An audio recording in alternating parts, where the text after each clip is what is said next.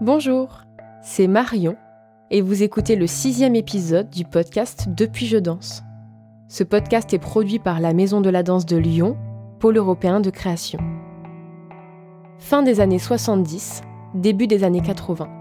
La danse va connaître en France un essor fulgurant. Des compagnies se forment, des spectacles se créent, les artistes cherchent, explorent, inventent de nouvelles formes et occupent de nouveaux espaces. On parle alors de la nouvelle danse française. Daniel, lui, apprend un métier. Il se forme à la culture des plantes, mais pour se sentir vivant, il décide de cultiver sa danse. Sans en avoir conscience à l'époque, il deviendra un artisan de cette danse contemporaine et il la marquera de son empreinte avec des créations emblématiques. Bonne écoute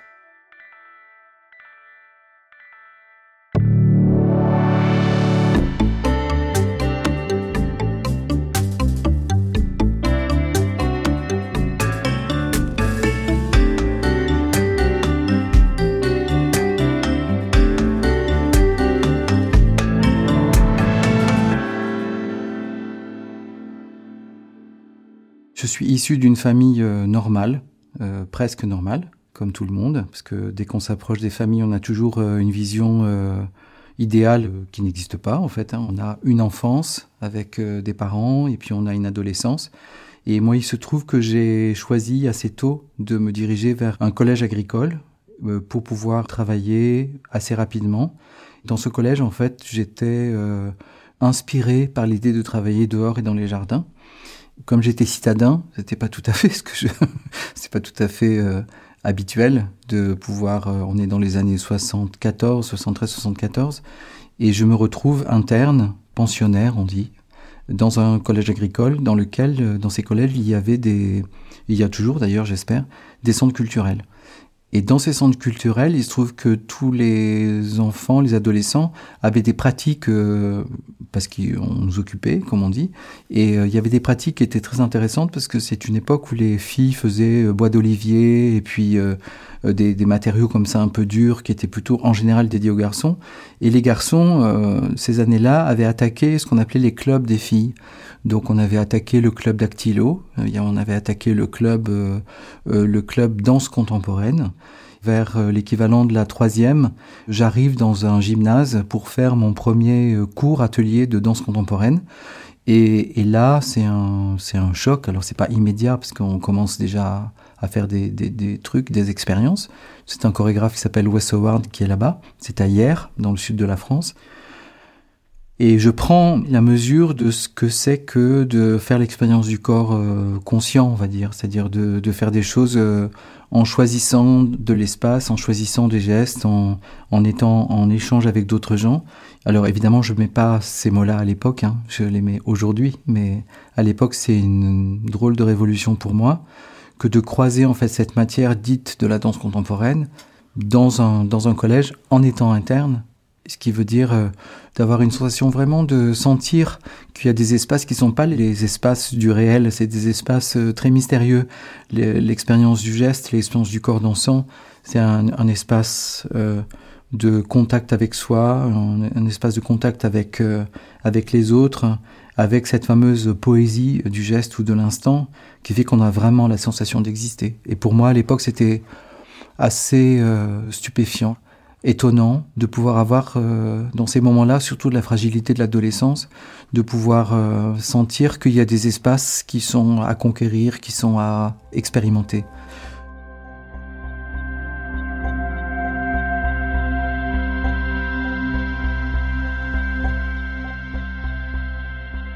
J'ai eu une très grande chance de trouver euh, dans ce professeur qui s'appelle Wes Howard et qui est vers Toulouse ce, déclic particulier oui, ce déclic qui fait qu'on se sent vivre, en fait, on se sent exister.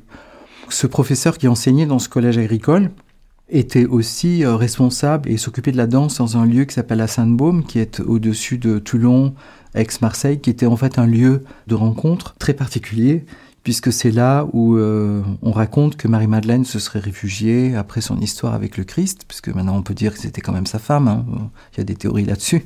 En tout cas, les, les Saintes Maries, ce qu'on appelle les Saintes Maries, ont eu des parcours, elles sont arrivées au Sainte Marie, et ensuite Marie-Madeleine est arrivée à la Sainte-Baume où elle a fini sa vie dans une grotte. C'est un endroit qui est dirigé par des dominicains, qui étaient à l'époque plutôt drôlement drôlement ouvert, et peut-être que c'est le cas, et je l'espère pour plein de gens qui sont à la fois dans une notion de foi au sens large, mais aussi d'ouverture.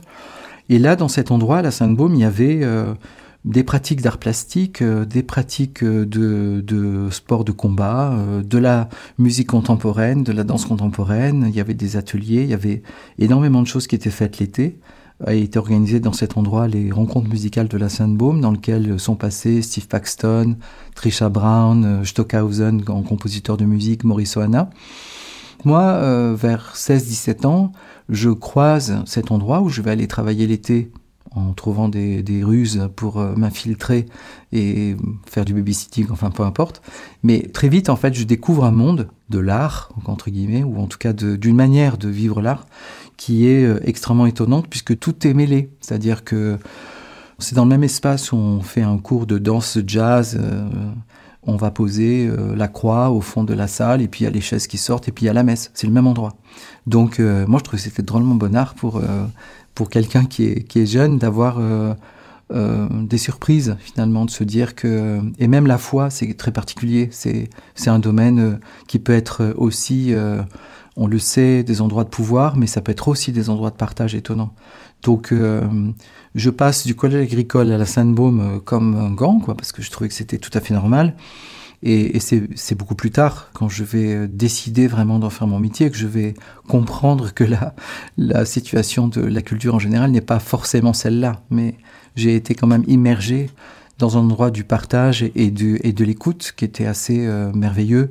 J'ai fini mon cycle euh, technique au collège agricole, vaillamment, avec un BEP Jardin Espace Vert, c'est-à-dire en, gros une validation d'un travail d'ouvrier qualifié. Et puis, euh, par ailleurs, euh, je vais euh, finir mes études à Lyon, à Dardilly, au lycée horticole de Dardilly, dans lequel, pendant trois ans, je vais me dire, écoute, ça c'est une erreur de jeunesse, on va pas, on va pas continuer à imaginer qu'on peut faire ce métier-là. C'est pas un métier, c'est une activité, donc tu vas être sérieux. J'avais envie d'être indépendant, donc j'ai terminé mes études pendant trois ans mais ça m'a permis de fréquenter Lyon. J'étais toujours interne, il y avait là, il y avait plus de cours de danse. Et c'est à l'issue de mes études, et après avoir travaillé un certain temps euh, chez un horticulteur euh, dans la région lyonnaise, que je vais euh, reprendre des cours chez Astier, qui était un professeur de danse classique, ici à Lyon. Et je vais mm, réaliser que je pourrais éventuellement en faire mon métier. Je dis je pourrais parce que c'est, j'emploie ce conditionnel parce que à l'époque, je pense que pour un garçon dans les années comme ça 80, c'est pas évident de, danser. Enfin, je veux dire, c'est socialement, c'est pas très bien vu. Financièrement, c'est encore moins bien vu parce qu'on sait qu'on part euh, plutôt pour ramer que pour euh, gagner des sous. Euh, moi, j'avais toujours cette idée qu'il fallait que je sois un peu autonome, mais je je sais pas. Il y a quelque chose qui m'a dirigé où je me suis dit je vais recommencer à danser. Je vais voilà, il faut que je continue cette activité au moins pour moi. Et puis les choses se sont enchaînées tout à fait étonnamment, parce que euh, vraiment je dis aux gens que le destin est quand même tout le temps assez étonnant quand on souhaite quelque chose, ou en tout cas quand on, on se laisse guider par euh, quelque chose qui nous convient je me suis retrouvé assez vite après et, à Aix-en-Provence en train de travailler euh, à Aix euh, vraiment avec euh, une compagnie de danse. Donc Wes Howard avait sa compagnie de danse à Aix-en-Provence. Je rejoins cette compagnie et là je croise Aix-en-Provence en 79-80 Odile Duboc, Josette Baïse, Georges Apex pour les gens qui sont les plus connus. Mais il y avait d'autres gens aussi. On était un peu les artisans de cette danse contemporaine quand on a touché à un moment donné à quelque chose de très fin, comme euh, la notion de, l'art vivant, enfin de se sentir vivant dans un art aussi, ça va dans les deux sens. Et puis de se retrouver en train de, bah, de faire un travail, euh, et, je respecte le travail de plein de gens là-dessus, hein, mais de finalement de rêver sa vie, d'être euh, de décharger des camions, de sortir des hortensias, et puis de les remettre en rayon, puis de les arroser, puis de les, et puis de les vendre, et puis de faire du conseil, et puis voilà, puis derrière dans sa tête se dire, ah là là, bah tiens, j'ai des potes à moi qui, euh, qui à l'époque que j'ai connu, qui sont rentrés dans des compagnies, où euh, je me dis, mais pourquoi je me suis interdit ça? Pourquoi j'ai, pourquoi c'est pas possible? Pourquoi j'ai répondu à la norme sociale qu'il fallait que je fasse un vrai travail? Parce qu'à l'époque, c'est pas un travail, la danse. C'est pas conçu comme un travail, c'est pas vécu comme un travail. C'est vécu comme une fantaisie euh, Peut-être aujourd'hui aussi d'ailleurs toujours, hein, j'en sais rien, ça dépend de là où on est. Pour la question de finir ses études, je les ai finies, je pense, dans un souci plutôt familial de dire, euh, voilà, je vais être sérieux. Je sais que la danse, ça va pas durer longtemps, et ça on le savait déjà, et on le sait encore aujourd'hui. Une carrière de danseur, c'est une carrière qui va de, c'est comme les carrières de grands sportifs, ça va jusqu'à, on va dire, 45, 50 ans, mais c'est évident que c'est pas l'après. Enfin, c'est pas, on a plusieurs vies en étant danseur. Je pense que dans un souci de responsabilité familiale, j'ai préféré finir mes études, et puis après, je savais que ça me rendait pas très heureux il y a eu un moment donné où je me suis dit, est-ce que je prends le risque de, de faire ce saut? Bah oui, j'ai travaillé comme un couillon, euh, j'ai mis de l'argent de côté, j'ai essayé de faire en sorte de me préparer. Et, puis quand j'ai été prêt euh, et que j'ai effectivement travaillé pendant un certain temps dans cette entreprise, bah j'ai décidé que c'était bon, c'était mon heure, donc j'allais, je, je, suis parti à Aix-en-Provence pour vraiment me dire, comme je n'étais pas sûr de pouvoir en vivre, au moins j'étais sûr de pouvoir en, en avoir du plaisir, ou en tout cas être plus juste par rapport à ma vie euh, personnelle. Et puis après, ben, est-ce que ça vaut plus le coup aujourd'hui d'avoir moins d'argent et puis être plus heureux dans ce qu'on fait? C'est une vaste question.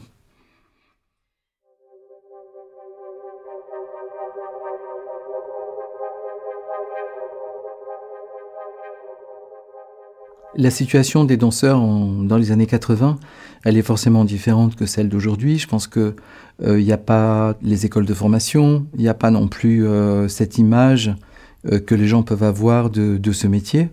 Moi, je pense toujours globalement par rapport au métier de la scène et je pense à la musique, je pense aussi au théâtre, par exemple. la situation est vécue d'une manière beaucoup plus valorisée au théâtre. Je vais prendre un exemple très personnel. Ma mère a été très heureuse quand j'ai joué au théâtre parce qu'elle pensait que là c'était un vrai métier. Et je parle pas d'il y a très longtemps, je parle d'il y a dix ans. Et, et j'ai eu, j'ai vu dans ses yeux que le fait d'être acteur, par exemple, c'était pour elle quelque chose qui était, euh, ouais, ça c'est bien. Voilà. Donc quand en 80 on est un garçon, en général, euh, tous les gens pensent euh, que travailler dans la danse, en gros, c'est être dans la prostitution, dans le travail du sexe. Bon, euh, alors c'est compliqué d'expliquer ce métier, mais en même temps, on est loin d'une activité euh, tarifée. Enfin, elle est tarifée cette activité, mais pas pas à l'endroit où les gens le pensent. Donc, euh, je, je, crois que en 80, le risque pris, c'est le choix individuel de la liberté. Et comme on est quand même beaucoup dans l'écho de 68, on est quand même aussi dans l'idée que les gens, les personnes ont le droit absolu de faire quelque chose qui les concerne, qui les nourrit, mais pas au sens de l'argent, qui les nourrit au sens profond du terme d'exister, c'est-à-dire de qu'est-ce qu'on fait de sa vie, qu'est-ce qu'on fait, quel est ce fameux risque qu'on prend à rester peut-être dans une forme de précarité par exemple. Elle est supportable de précarité parce que elle est à l'endroit où l'échange de contrats qu'on a avec soi-même est comblé par ce plaisir d'aller travailler dans un endroit qu'on aime, dans lequel on va se mettre au travail tous les jours, on va sortir son jogging tous les jours, on va s'étaler par terre tous les jours, on va faire son échauffement tous les jours. Et c'est une forme de rigueur. Alors oui, c'est risqué euh, dans les années 80 de, danser. En même temps, la contrepartie de ça, c'est qu'il n'y a pas beaucoup de garçons qui dansent. Donc très vite, en fait, je vais trouver du travail. Dans une danse qui est ce qu'elle était, qui était une danse euh, narrativo-poétique, on va dire, sur lequel il y a des notions un peu drôles, euh, des notions participatives dans le travail. Mais surtout, je, commence à, voir et à partager aussi la danse à Paris des années 80. Et dans cette danse-là, pour quand même euh, rappeler l'émergence de ce mouvement, il y a un certain nombre de gens euh, qui vont être des êtres singuliers, parce que je pense que c'est pas tout à fait une école, c'est une manière de penser le monde, et c'est une manière qui reprend l'idée que tout le monde peut danser. Je prends un exemple euh, de Galota, qui est quelqu'un qui vient de l'architecture et qui va décider à un moment donné d'utiliser le corps vers la danse. Euh, je, pense à plein de mouvements de gens qui sont plus ou moins restés dans le paysage des années 80 et qui ne sont pas nécessairement issus de la danse traditionnelle ou la danse classique. Je ne parle pas de, des danses urbaines qui ont un trajet particulier. Je parle vraiment de la danse euh, dite contemporaine, donc euh, de ce qui se passe sur cette scène-là. Et euh, il y a le concours de Bagnolet, sur lequel le principe, c'est une sorte d'invitation à ce que les gens, pratiques amateurs ou professionnels, puissent présenter des pièces de moins de 10 minutes. Il faut être trois minimum, il ne faut pas que ça excède 10 minutes. Et là, c'est un chantier, parce qu'on ne peut pas parler autour d'autre chose. Peut-être il y a une sélection au bout d'un moment, mais il n'y en avait pas tant que ça. Et où il y a des prix. C'est une manifestation qui se passe euh, en public avec un jury qui est composé de professionnels. J'ai passé le concours de Bagnolet en 82. Je pense pour faire des références, je crois que Maggie Marin, c'est 77, 78, je sais plus exactement, avec euh, Dominique Boivin. Donc il y a toute une succession d'auteurs qui vont, enfin d'auteurs, de chorégraphes, de gens qui vont faire des expériences euh, sans doute symptomatiques aussi de l'époque, hein, qui est d'essayer des choses et puis on y va et puis on verra bien ce qui se passe, c'est pas très grave. C'est plutôt l'expérience qui compte et puis une forme de fantaisie aussi. Ce concours de Bagnolet va révéler toute une génération de gens très singuliers, dont les liens vont être très souvent les danseurs, qui vont circuler d'une compagnie à l'autre, dont aussi euh, nous en tant que futur chorégraphe, parce que moi je savais pas du tout que j'allais devenir chorégraphe, mais moi je vais danser avec Régine Chopineau, dans lequel je vais rencontrer d'autres gens qui vont ensuite euh, de couffler à danser avec Régine. On a travaillé ensemble sur Grand Écart par exemple. Il y a une circulation des gens. Chez Régine Chopineau par exemple, il y a Alain Buffard qui va danser chez Régine, qui danse pour moi un peu plus tard, puis qui va circuler avec d'autres chorégraphes. Donc il y a vraiment comme une sorte de petit panel, une petite usine à gaz. Alors le concours de Bagnolet, c'est dans un gymnase qui s'appelle je crois le gymnase Maurice Baquet le jury était sur une table à l'avant-scène, et puis il y a une petite sonnette, euh, donc ça sonne, puis on dit euh, une proposition chorégraphique de Daniel Larieux, qui s'appelle Chic Node, puis après il fallait donner l'argument du ballet, et puis ça joue. Et ça dure euh, un certain temps. Je ne suis pas sûr qu'il y ait des saluts, je ne me rappelle pas de ça. Et donc tous les gens viennent avec des propositions footrack. Il n'y a pas de technique, hein, il y a très peu de choses. Hein. On peut amener juste trois accessoires au plateau, c'est tout, il n'y a, a, rien. Donc les non-professionnels qu'on était à l'époque, parce qu'on n'était pas professionnels, faut pas rêver, on était juste des amateurs de danse et puis il y en avait qui vivaient de ça un peu plus que d'autres. Le jeu, c'était de venir dans le public, parce que moi j'ai vu le concours pendant deux ans avant de le présenter, donc j'ai vu 80, 81 avant de présenter en 82. Bah, on s'achète des bonbons, on est là tout l'après-midi, on regarde ce qui se passe, on juge pas parce que c'est pas l'époque pour juger, on se, on regarde les tendances, comme on dit, de, des gens qui faisaient des choses euh, très expressionnistes, des gens qui faisaient des choses très très euh, beaucoup d'émotions, des gens qui faisaient des pièces très froides, des gens qui faisaient des pièces, euh, je sais pas, théâtrales, des gens qui faisaient des pièces hyper abstraites, etc. Donc c'était l'occasion d'avoir en une, après-midi un panel, ben, finalement de ce qu'on aimait, de ce qu'on n'aimait pas, parce que c'est facile hein, de au fur et à mesure. Si, on est en face à un énorme buffet, on sait très bien qu'on va pas aller manger des choses qu'on aime moins. donc ça c'était vraiment assez drôle. Et puis surtout il y avait une un désir de tout le monde d'en être, je ne sais pas comment dire, mais d'en être d'une manière euh, peut-être plus festive qu'aujourd'hui, plus joyeuse et moins dans l'anticipation. Il se trouve que le concours, en tout cas tel que moi je l'ai passé en 82, il y a quand même des prix. Et dans ces prix, il y a aussi des propositions d'aller euh, diffuser son travail, c'est-à-dire qu'avec le prix, on peut aller à droite à gauche. Donc en 82, c'est Josette Baïse qui gagne, euh, qui gagne le premier prix. Et voilà, et nous, on présente une pièce qui fait 8 minutes, qui est une pièce à module. Ce sont des petits modules d'une minute qui sont repris dans l'espace et avec des configurations différentes, assez abstraites, et où on est pour un peu la provocation et le jeu, en basket, en smoking, en pantalon de smoking et en pull vert, rouge et vert. Et hum, ce qui va être intéressant, c'est que cette euh, population qui est brassée pendant ces années-là, alors Bagnolet, je sais pas quand est-ce que ça s'arrête dans sa forme, mais ça s'arrête un peu plus tard, à la fin des années 80, je pense. Ça va être l'occasion d'une espèce de grande, euh, ouais, de grande foire, je sais pas comment raconter ça autrement, parce que c'était peut-être pas, tout n'était pas prévu. C'était un peu foutraque, comme on dit. Après le concours de Bagnolet, il y a donc cette micro-tournée qui est proposée aux gens qui gagnent des prix, donc on va le faire, c'est chouette, on va aller à Montpellier, puis on va aller à Château-Vallon. Et puis très vite, il y a quelque chose qui a complètement disparu aujourd'hui, en tout cas pour moi, parce que je pense que ça peut exister pour d'autres artistes aujourd'hui, qui est la notion de commande. Euh, tout à coup, à l'époque, on vous appelle en vous disant, ben voilà, euh, tu ferais pas une création dans une serre euh, municipale? Et ben on dit oui, voilà. Ou tu ferais pas une création dans une piscine? Et ben je dis oui. Ça se pose même pas la question. Cette idée de la commande, c'est que les gens viennent avec des moyens et vous proposent en fait de travailler dans un lieu précis. Et il y a beaucoup de gens, enfin je pense à Régine Chopineau, je pense à Karine Saporta, je pense à des gens qui à cette époque-là travaillent aussi sur des lieux insolites, vont travailler sur, euh, sur, sur des lieux et proposer au public une relation très différente à l'œuvre. Parce qu'au lieu d'être assis dans des sièges, on va aller se coller à des lieux différents, une piscine, où, les, où pour Régine, les gens étaient suspendus dans les airs, dans Rossignol, etc. Donc il y a vraiment une curiosité, un appétit Peut-être aussi une innocence quand on le regarde après euh, le courant qui va suivre en fait que moi je considère comme les années SIDA, mais qui va aussi raconter beaucoup de choses sur euh, sur la notion de peur qui va commencer à envahir euh, le temps et puis dans lequel on est aujourd'hui très fortement. Mais on voit bien aussi l'ombre arriver en fait sur ces années-là. Pour moi, la chose la plus signifiant vraiment de ça, c'est le décès de Dominique Bagoué à Montpellier. On est en, je crois, en 93 dans mon souvenir. Il y a une rupture là, il y a une rupture de la fin de ces années 80. Il y a une rupture avec, on va dire, euh, c'est pas l'insouciance. Je pense qu'on travaillait tous extrêmement sérieusement. On était peu nombreux, c'est vrai. Mais les, les, propositions, en tout cas la place qu'on avait, et dans la presse et dans les théâtres, étaient beaucoup plus, euh, à la fois plus importantes dans l'insolite des propositions. Voilà.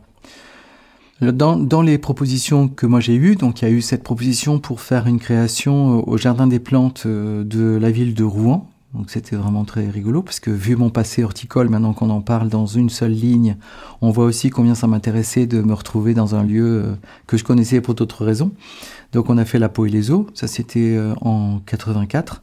Et puis pour la petite histoire, donc je donne des cours de préparation physique à l'équipe de France de natation synchronisée dans la piscine à Vincennes, parce qu'on a à l'époque troqué un atelier de pratique artistique dans l'eau avec euh, une femme qui s'appelle Anne Frémy, qui est à la fois une artiste et une chercheuse autour de sujets voilà, qui sont un peu décalés. Et donc on avait imaginé un laboratoire euh, dans l'eau pour euh, le plaisir de faire des trucs bizarres, nager dans une piscine habillée ou faire des... Enfin bon, bref, tout ce qu'on voulait. La contrepartie, donc moi je donnais des cours aux filles de l'équipe de France et j'avais remarqué que les filles qui travaillent l'eau, enfin les gens qui nagent le savent, mais pour se reposer, en fait, elles s'étalent dans l'eau, euh, elles ont pas pied, et juste en apnée haute, en fait, elles sont suspendues vraiment euh, dans le bassin. Et il se trouve que Michel Rayac, qui est à l'époque directeur du CNDC d'Angers, venait dans ses ateliers de piscine pour pouvoir euh, s'amuser dans l'eau une fois par semaine. Enfin, je pense que c'était un truc un peu comme ça, un peu foutraque. Et c'est Michel qui, à un moment donné, m'a dit, écoute Daniel, et d'ailleurs, je me rappelle très bien de comment il a fait. Il m'a dit peut-être que je t'inviterai pas comme chorégraphe, mais si tu fais une pièce en piscine, peut-être que ça m'intéresse.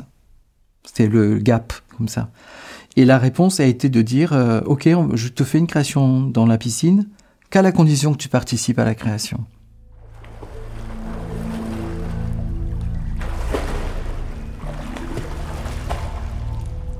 Donc je lui ai demandé, c'est pour ça que l'époque est quand même euh, vraiment tordue. C'est-à-dire que non seulement on va faire cette création qui s'appelle Waterproof, qui a fait son buzz à l'époque et qui euh, peut encore faire le buzz parce que c'était une création même assez particulière dans une piscine sur laquelle le public était donc à l'extérieur comme pour voir une, manifestation aquatique, sauf qu'on ne bougeait pas la surface de l'eau. Donc c'était complètement étrange pour eux de voir une sous-occupation de l'eau avec une proposition esthétique un peu étonnante. Et là on a 85, mais c'est dire à quel point c'était euh, surprenant d'une part comme proposition, euh, mais qui va aussi, moi, me permettre d'être repéré comme quelqu'un qui peut répondre à des choses un peu décalées. Voilà. Je pense à ça parce que le rapport à l'eau que je peux retrouver quelques années plus tard, enfin il y a maintenant 11 ans, où je suis allé filmer des images sur la côte est du Groenland en dansant sur des blocs de glace à la dérive, font partie de ce genre de fantaisie que j'accepte de faire même si les conditions étaient délicates ou difficiles, parce que je sais qu'on a un rendez-vous avec un paysage, on a un rendez-vous avec euh, du public autrement, et que je pense que là, il y a une vraie joie aussi de travailler euh, hors de la boîte noire, hors de la vision immobile du public. Après une expérience euh, de ce qu'on appelle peut-être toujours aujourd'hui artiste associé à un lieu, donc je vais faire le début de la ferme du Buisson, euh, qui est un lieu qui est à Paris et qui est l'ancienne chocolaterie Meunier, euh, donc en banlieue parisienne. Pendant trois ans, je vais faire ce travail de, ce qu'on appelle euh, créateur associé ou artiste associé. Et puis très vite, je me dis, bon, si on veut avoir vraiment les moyens de bouger, de faire ce qu'on a vraiment envie de faire, il n'y a qu'un seul moyen, c'est de rentrer dans l'institution. Et là, encore une fois, je parle de l'époque, c'est-à-dire qu'on est en 1993. Et je vais donc postuler au centre chorégraphique de Tours, où je vais rester pendant 9 ans à la direction du centre chorégraphique, et où, dans la mesure où je dirige entre guillemets le lieu ou l'outil, je vais pouvoir euh, d'une part traverser l'expérience d'un lieu institutionnel, c'est-à-dire vraiment le diriger et prendre la mesure aussi de ce que c'est déjà le lieu institutionnel euh, comme centre chorégraphique, d'y voir aussi tous les, les, ressorts en fait que, que c'est que de diriger une institution, parce que c'est quand même très intéressant. Et puis euh, de continuer aussi à faire le travail de création, parce que c'est quand même ça pour lequel j'étais aussi là-bas. Et puis j'ai trouvé qu'après neuf années, on va dire, d'immersion dans l'institution, j'avais le désir de peut-être de faire autre chose, d'autres choses. Euh, une chose que je sais, quels que soient les choix que j'ai faits dans ma vie professionnelle, qui fait que rester curieux dans son endroit, ça rend quand même les choses vachement bien. Ça nourrit, euh, ça permet de réfléchir, ça permet aussi de sentir, ça permet de, mieux choisir ou peut-être des fois de renoncer à des possibilités qui sont pas justes par rapport à vous, par rapport à soi-même. Euh, dans mon parcours, euh, la fibre végétale a couru tout le temps, mais pas d'une manière flagrante. J'ai fait un jardin pour Chaumont-sur-Loire, qui était un jardin de simples, ce qu'on appelle les simples, des plantes médicinales. J'ai adoré faire ça. On, a, avait planté le jardin avec les danseurs. C'était, c'était une autre activité que de travailler les mains dans la terre. Il se trouve que là, euh, été 21, je propose un jardin pour la Maison des Métallos à Paris, basé sur euh, le livre de Derek Jarman qui s'appelle Un dernier jardin. Donc il y a quelque chose qui revient comme ça de l'ordre de la nature, qui est un cycle. Pendant cette période où on a été tous euh, extrêmement confinés, je me suis beaucoup euh, plongé dans des origines de certaines plantes, euh, Là, je suis en train de lire des choses sur les capucines et l'origine mexicaine des capucines qui pouvaient être éventuellement médicaments à l'époque. Et puis, je vais lire un livre sur euh, l'origine du transfert des végétations euh, d'Amérique euh, en Europe et comment ça s'est passé pendant la, Renaissance et comment on a filtré finalement certain nombre de connaissances sur les plantes. je trouve ça très passionnant les plantes parce que c'est c'est le stade de la graine, c'est un peu ce qu'on est quand on arrive au monde. Hein. on est une petite graine comme ça, même peut-être on est deux graines avant d'arriver euh, chacun chez son papa et sa maman, ou peu importe euh, les méthodes de conception. Mais en tout cas, qu'est-ce qu'on fait de cette graine? Voilà, est-ce qu'on en prend soin par rapport à nous-mêmes? Dans nos vies. C'est-à-dire, est-ce qu'on s'arrose? Est-ce qu'on s'expose en bon endroit? Est-ce qu'on sait se rempoter quand c'est l'heure de se rempoter? Je trouve qu'il y a une vraie métaphore euh, euh, très belle de, la vie et puis euh, le potentiel dedans, il est là.